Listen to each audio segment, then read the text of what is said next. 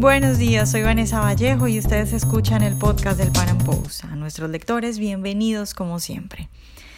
El exministro de Agricultura de Colombia, Andrés Felipe Arias, está preso en una cárcel de los Estados Unidos desde el 2016. Está privado de la libertad por cuenta de una solicitud de extradición presentada por Colombia. Esa solicitud se presenta, recordemos, bajo el gobierno de Juan Manuel Santos en el 2016. Desde ese momento el exministro ha enfrentado desde la cárcel en unas condiciones terribles no solo la lucha por demostrar que es inocente, sino que increíblemente lo que le ha tocado a Andrés Felipe Arias es luchar para tener un juicio justo, para tener derecho a la segunda instancia. A pesar de que se han puesto tutelas, de que está claro que privar a Andrés Felipe Arias del derecho a la segunda instancia y tenerlo preso sin una sentencia en firme viola toda clase de tratados internacionales suscritos por Colombia, y a pesar de que incluso el Comité de Derechos Humanos de la ONU ha dado la orden de que se le garantice la segunda instancia, la justicia colombiana parece por ahora tener los ojos vendados y no reaccionar ante semejante violación de sus derechos. Entonces el exministro, sin una sentencia en firme, sin segunda instancia, está preso hace años en unas condiciones lamentables. Andrés Felipe Arias es un inocente que hoy en día solo puede ver la luz del día una vez a la semana y que lucha para tener un juicio justo. Eso es todo lo que pide. En el podcast de hoy, a propósito de las declaraciones del Departamento de Estado de los Estados Unidos, sobre que ese país ya ha cumplido con los trámites legales y ha firmado la orden de entrega a Colombia del exministro,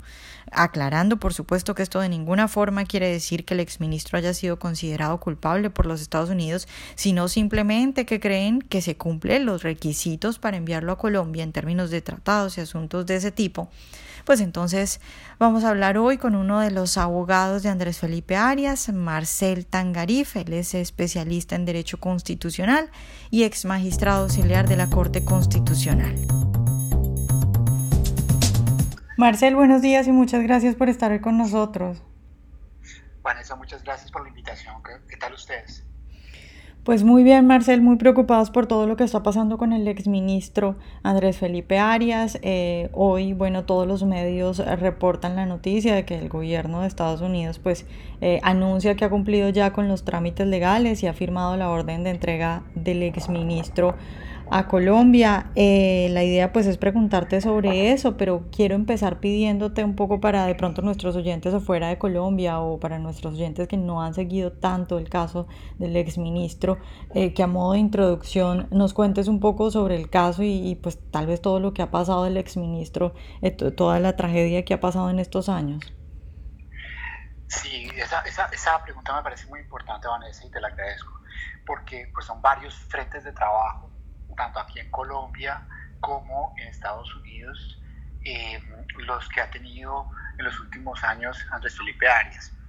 Eh, pues en Estados Unidos, eh, yo no soy obviamente porque yo no manejo y no tengo posibilidades de, de, trabajar en Estados Unidos, pues hay unos abogados que han venido trabajando en, en un proceso que fue el que se resolvió el día de ayer, en el que se estaba planteando que el tratado de extradición entre Colombia y Estados Unidos pues no se encuentra vigente que por tanto la orden que dio el gobierno del presidente Santos a solicitud de la Corte Suprema de Justicia con base en la sentencia condenatoria de única instancia proferida por la Sala Penal de la Corte Suprema de Justicia el 16 de julio de 2014. Y esa fecha para los oyentes es muy importante porque me voy a referir a ella un poco más adelante. Esa orden de extradición pues estaba cuestionada precisamente porque, de acuerdo con los abogados de Andrés Felipe Arias en Estados Unidos, pues el tratado de extradición no está vigente, que esa es la posición que inclusive el, propio gobierno, de Estado, el, gobierno, el propio gobierno colombiano manejó de la ausencia de vigencia del tratado de extradición entre Estados Unidos y, y Colombia cuando no quiso extraditar hacia los Estados Unidos un ciudadano venezolano que iba a colaborar con el, con el gobierno de Estados Unidos para dejar en evidencia todas las ilegalidades y las conductas delictuales en las que ha incurrido el presidente Maduro. Pero ese es un tema de otro, de otro escenario porque desafortunadamente pues, eso demuestra el carácter delincuencial de, de, y las conductas delincuenciales del presidente Santos, pero pues no es objeto de este, de este tema. Sin embargo, la Corte de Apelaciones de Estados Unidos considera la perspectiva del gobierno de los Estados Unidos, que, que efectivamente pues, el tratado de extradición entre Colombia y Estados Unidos está vigente, porque pues, Estados Unidos adelantó todas las gestiones según la Corte de Apelaciones de los Estados Unidos para que el, tratado de extradición esté vigente entre ambos países. Independientemente de eso, de que la Corte Constitucional lo hubiera declarado a nivel interno como un tratado eh, inconstitucional y por eso, a juicio de, las autoridades colombianas y de, la defensa de Andrés Felipe Arias, eh, el tratado de extradición no está vigente. Eh, digamos que esa primera, ese primer escenario pues, nos deja en una situación en la que hoy por hoy se podría considerar que, salvo que se presenten los recursos eh, que la ley de los Estados Unidos permite contra esa decisión de la Corte de Apelaciones, pues la, la orden de extradición eh, a Andrés Felipe Arias para que cumpla la sentencia condenatoria de única instancia en Colombia, pues estaría vigente. Hay que esperar la decisión de los, de los abogados allá en Estados Unidos y la posición de Felipe Arias, pues que obviamente es la víctima de toda esta situación, que que se tome allá para, para saber si van a, continuar con, la, con el trámite del procedimiento a nivel interno de los Estados Unidos o si eh, van a desistir de esa posición y pues la orden de extradición que se había suscrito en febrero de este año pues queda firme eh, decisión que había suscrito la, la, Secretaría de Estado de los Estados Unidos. Eso, esa es la primera parte de la pregunta que tú me hiciste. Sí, Marcel, y respecto a lo que sucede en Colombia, a lo que ustedes están haciendo en Colombia, ¿qué podemos explicarle a la gente? En Colombia hay otros frentes, digamos, de, de, trabajo que, creo que son muy importantes para, eh, para que la gente entienda que hay unos derechos fundamentales de Andrés Felipe Arias que han sido violados por la Sala Penal de la Corte Suprema de Justicia y por otras autoridades, incluido pues en su momento el, el gobierno repito, del presidente Santos, que dio eh, trámite a una orden de extradición que no tiene fundamento en una sentencia judicial que tenga firmeza o que sea ejecutable. Eh, y a eso me voy a referir a continuación. Eh, la Corte Suprema de Justicia, a través de la sala penal, la sala de casación penal, el 14 de julio, perdón, el 16 de julio de 2014, profirió una sentencia condenatoria de única instancia contra Andrés Felipe Arias, eh, condenándolo por presuntos delitos de, eh, em, eh, de celebración indebida de contratos y em, otras, otras conductas penales pues, que se le adjudicaron que pues, desafortunadamente no, no, fueron demostradas por la Corte Suprema de Justicia, por la Sala Penal, tal como lo dijo el concepto de la Procuraduría en su momento. Em, digamos que esa sentencia no tuvo la posibilidad de ser impugnada en la República de Colombia, a pesar de que se presentó esa solicitud oportunamente en su momento y se han presentado tres, tres eh, solicitudes de impugnación ante la Sala de Casación Penal de la Corte Suprema de Justicia que han sido negadas por parte de Andrés Felipe Arias. Eh, esa sentencia es de única instancia condenatoria, entre comillas, porque se supone que Andrés Felipe Arias fue condenado en su condición de exministro de Estado por haber sido ministro de Agricultura y por haber incurrido en esa presunta conducta de celebración eh, indebida de contratos y de peculado a favor de terceros, que nunca existió tampoco porque no hubo ningún beneficio económico a favor de terceros, porque además él tampoco tenía relación directa con esos terceros que pudieron resultarse beneficiados en el marco de auto ingreso seguro por unas actuaciones propias de ellos y no del ministro de Agricultura pero dejémoslo ahí porque ese es un tema larguísimo. Esa sentencia condenatoria es de única instancia porque supuestamente él, por haber sido ministro, tenía un fuero constitucional especial de juzgamiento por parte de la Sala Penal de la Corte Suprema de Justicia. Desafortunadamente la ley estatutaria de administración de justicia y, las, y la Sala Penal de la Corte Suprema de Justicia han entendido que es que esa, ese fuero especial significaba que cualquier persona aforada, ministros y otros altos funcionarios del Estado, con ese mismo fuero penal, podrían ser eh, condenados en un proceso de única instancia, es decir, por un solo juez, que en este caso es la Sala de Casación Penal de la Corte Suprema de Justicia, lo cual viola todos los tratados internacionales suscritos por Colombia sobre la materia. Y estoy hablando, por ejemplo, del, del Pacto de Derechos Políticos y Civiles de la ONU, que entró en vigencia en Colombia desde el 23 de marzo de 1976. Y el Pacto de San José, el marco de la Organización de Estados Americanos, que entró en vigencia en Colombia desde junio de 1978. Estos tratados internacionales establecen a nivel mundial el uno y a nivel latino, de América en general el otro, el derecho a la doble impugnación, a la impugnación o a la, a la posibilidad que tienen los, los, eh, las personas condenadas en única instancia a presentar una impugnación, es decir, a presentar un recurso contra esa sentencia condenatoria para que un juez distinto, normalmente un juez de instancia superior, de jerarquía superior, revise esa condena y pueda o condenarla o absolver, porque es que los jueces desafortunadamente se equivocan, como fue el caso de Andrés Felipe. Eh, y resulta que esa, esa, ese derecho a la impugnación a Andrés Felipe Arias se le ha negado en varias oportunidades por la Sala Penal de la Corte Suprema de Justicia, básicamente diciendo que ellos son la última instancia en materia penal y que ellos no se equivocan cuando desafortunadamente dentro del proceso de Felipe Arias hay unas inconsistencias muy graves desde la perspectiva penal, a las cuales no me voy a referir. Pero volviendo al principio de la doble conformidad o la doble instancia, Andrés Felipe Arias ha tenido tres oportunidades en las cuales ha presentado esa solicitud, aparte del momento en el que fue condenado en esa sentencia de 2014. La, Corte Constitucional en el año 2014 profirió una sentencia de constitucionalidad sobre varias normas del Código de Procedimiento Civil diciendo que todas las personas, cualquier persona, sea aforado o no, tiene derecho a impugnar una sentencia condenatoria en su contra y le dio una orden al Congreso de la República para que expidiera las normas constitucionales y legales para que esa situación se subsanara, porque si no hay derecho a que una sentencia condenatoria de única instancia o de primera instancia o de segunda instancia, pero que condena por primera vez, no sea impugnada por el afectado, hay una, violación de los tratados internacionales que mencioné anteriormente. Eh, le dio un año la Corte Constitucional al Congreso de la República para que propidiera una reforma a la, a la, Constitución Política para garantizar ese derecho. En esa primera oportunidad, con base en esa sentencia, Andrés Felipe Aras presentó una solicitud de impugnación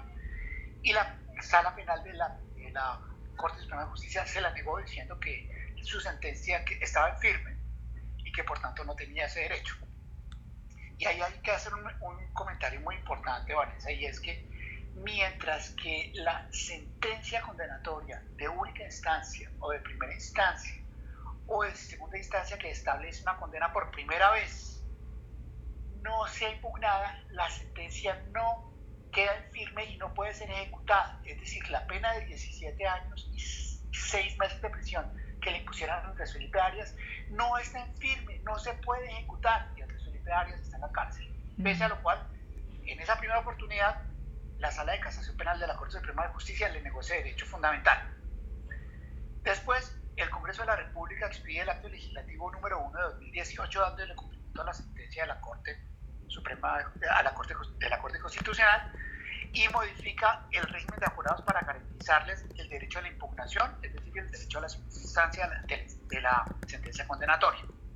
Sí. Y Andrés Felipe Arias vuelve y presenta una segunda impugnación. Y la sala penal de la Corte Suprema de Justicia vuelve y se la niega, diciendo que su sentencia del año 2014 está en firme y que Andrés Felipe Arias tiene que cumplir con su sentencia de 17 años y medio de prisión. ¿Sí? A pesar de que ya había una orden de la Corte Constitucional emitida hace dos años, a pesar de que ya había una reforma constitucional eh, que le, garantizaba ese derecho a Andrés Felipe Arias, la Sala de Casación Penal tomó esa decisión. Viene una tercera situación que ya es un organismo internacional, que es el Comité de Derechos Humanos de la, de la ONU, la Organización de Naciones Unidas, que fue notificada a Colombia en noviembre del año pasado, de 2018, en la que ese Comité de Derechos Humanos, con base en el tratado de 1976 suscrito por Colombia y vigente en Colombia, le da una orden al Estado colombiano que le garantice a Andrés Felipe Arias el derecho a la impugnación de la sentencia condenatoria de única instancia, diciendo que al no habérsele garantizado ese derecho se estaba violando ese pacto que estoy mencionando, ese pacto internacional. Y se le da plazo de seis meses al, gobierno, al, Estado colombiano de, para cumplir ese fallo. Cuando esa orden, esa solicitud, la tercera, la presenta Andrés Felipe Arias ante la Corte de Suprema Justicia, Sala de Casación Penal, la Sala de Casación Penal responde diciendo, primero, pues que ese no es un problema de la Sala de Casación Penal, que fue la, la, el Congreso de la República del que se le olvidó legislar sobre la materia para garantizar el derecho a Andrés Felipe Arias a que pudiese eventualmente presentar la impugnación y que, y que además abrirle esa puerta significaría que más o menos otras 250 personas estarían en la posibilidad de impugnar sentencias condenatorias de única instancia, cuando la ley es para todos. Si fueran uno, 250, mil o 10 mil casos y la ley es para todas las personas que están en la misma situación jurídica. Frente a esa situación, Andrés Felipe Arias presenta una tutela que fue eh, negada en primera instancia por la Sala Civil de, la Corte Suprema de Justicia con dos, con dos salvamentos de voto muy importantes. Uno de la actual ministra de, de Justicia, la doctora Marguita Cabello, en el que claramente se reconoce en esos dos salvamentos de voto que hay una violación de los derechos fundamentales de Felipe Arias,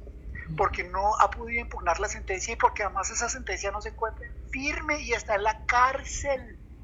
en una cárcel de los Estados Unidos como si fuera un narcotraficante de la peor calaña, y él no lo es. Y esa sentencia, en este momento, ese proceso de, tutela está en impugnación en segunda instancia ante la sala de casación laboral de la Corte Suprema de Justicia, que es la que tiene que resolver esa tutela,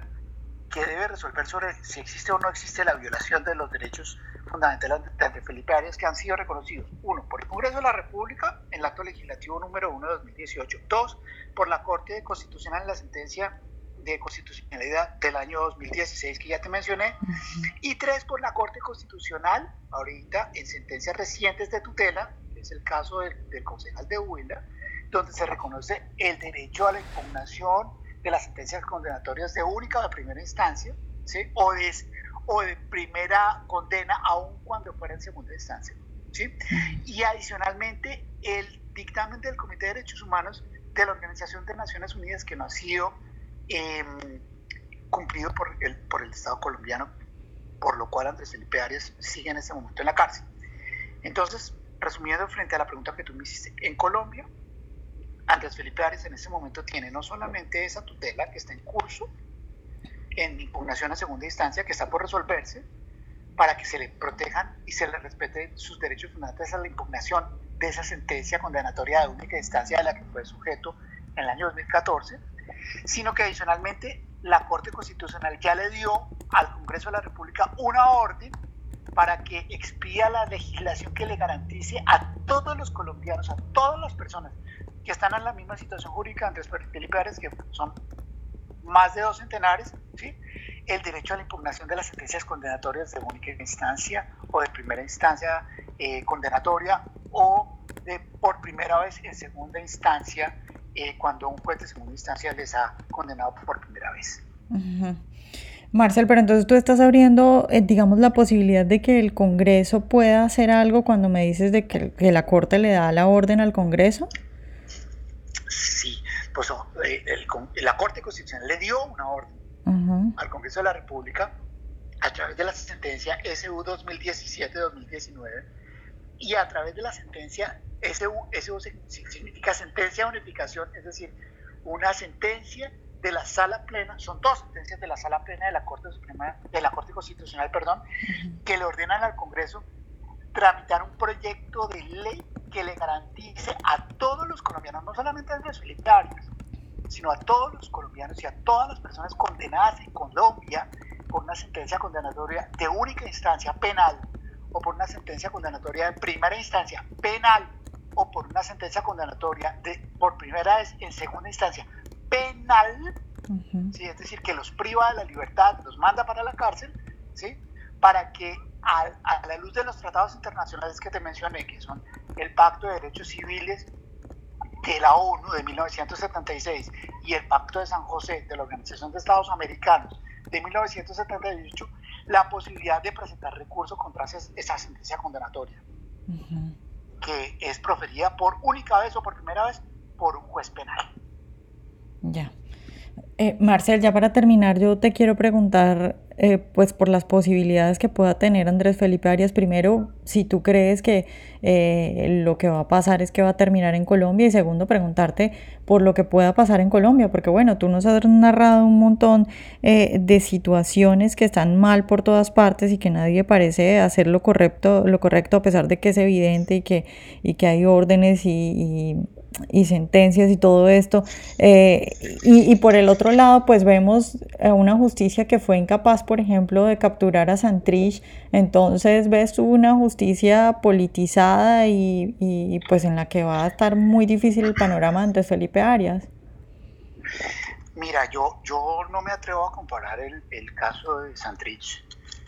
con el caso de Andrés Felipe Arias, porque es que el señor Santrich tiene sentencias condenatorias de más de 700 años de cárcel por delitos de lesa humanidad que no vale la pena mencionar. El señor es un delincuente prófugo de la justicia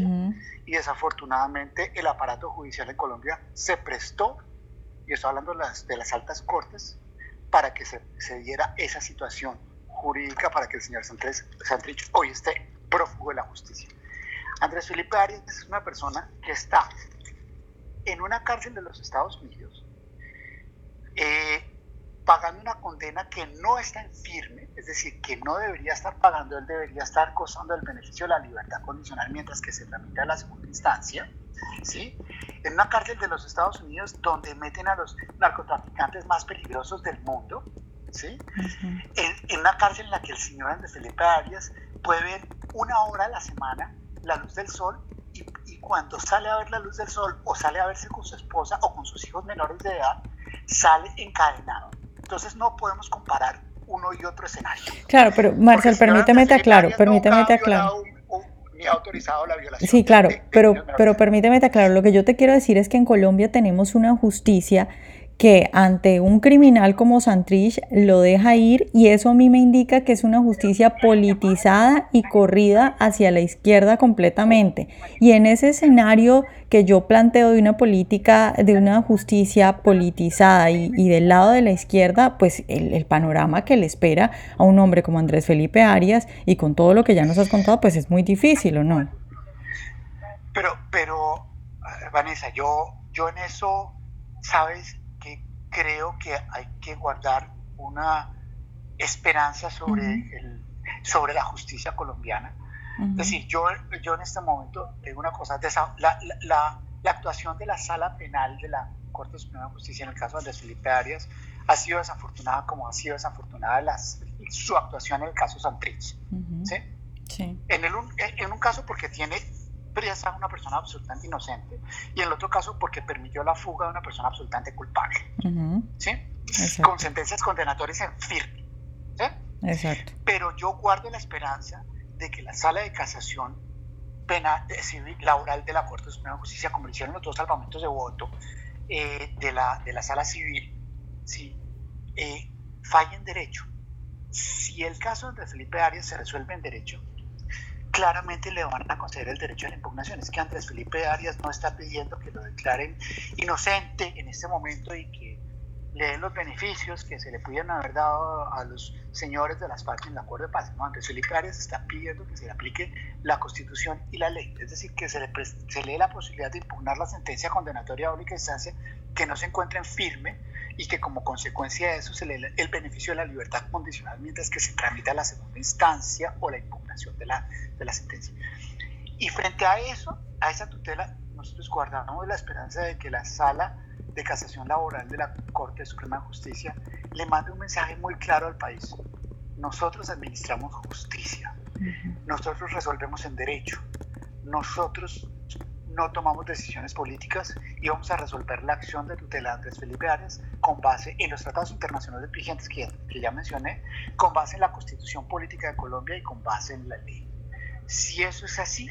las probabilidades de que Andrés Felipe Arias tenga una tutela a su favor para que se le tramite la impugnación de la sentencia condenatoria de única instancia son muy altas. Y yo, la verdad, confío no solamente que la sala de casación laboral de la Corte Suprema de Justicia va a actuar en derecho, sino también que la Corte Constitucional, en el momento de la revisión de la, de la tutela, si la selecciona para ese efecto, va a fallar de la misma manera como lo hizo en el caso del concejal de William, en la sentencia SU 2017-2019 que todavía no ha publicado, pero también con, en el caso de la sentencia SU 2018-2019 que ya fue publicada y que básicamente lo que reconoce es el derecho a la impugnación de la sentencia condenatoria de única instancia, que es el que está reclamando Andrés Felipe Arias desde el año 2014. Bueno, Marcel, pues muchísimas gracias por habernos explicado todo esto. Pues ojalá haya sido claro para la audiencia con un tema que suele ser muy técnico desde el punto de vista jurídico, pero sobre todo mi mensaje para la audiencia es, Andrés Felipe Arias está reclamando un derecho fundamental que le reconocen tratados internacionales vigentes en Colombia desde 1976 y 1978. Está, está pidiendo el reconocimiento de sus derechos fundamentales que le reconoce la Constitución Política desde el 4 de julio de 1991. Está pidiendo que se le transmite la segunda instancia o la impugnación de la sentencia condenatoria que no puede impugnar por tres decisiones que son violatorias de la Constitución de la Sala Penal de la Corte, Constitución, de la Corte Suprema de Justicia, ¿sí? y simplemente lo que está pidiendo es que un juez superior, independiente, le pueda revisar esa sentencia condenatoria de única instancia y además, como esa sentencia no está en firme de acuerdo con lo que ha dicho la Corte Constitucional y los tratados internacionales, que se le conceda, como se lo merece él eh, y cualquier otro colombiano que esté en la misma situación jurídica, la libertad condicional mientras que se tramita la segunda instancia. Eso es lo que estamos pidiendo y eso es lo que esperamos que la Sala de Casación Laboral de la Corte Suprema de Justicia y después la Corte Constitucional le reconozcan Andrés Felipe Nada más. Ojalá hayan disfrutado nuestra entrevista de hoy. Recuerden seguirnos en nuestro canal de YouTube y en nuestras redes sociales y nos vemos en un próximo Panam Podcast.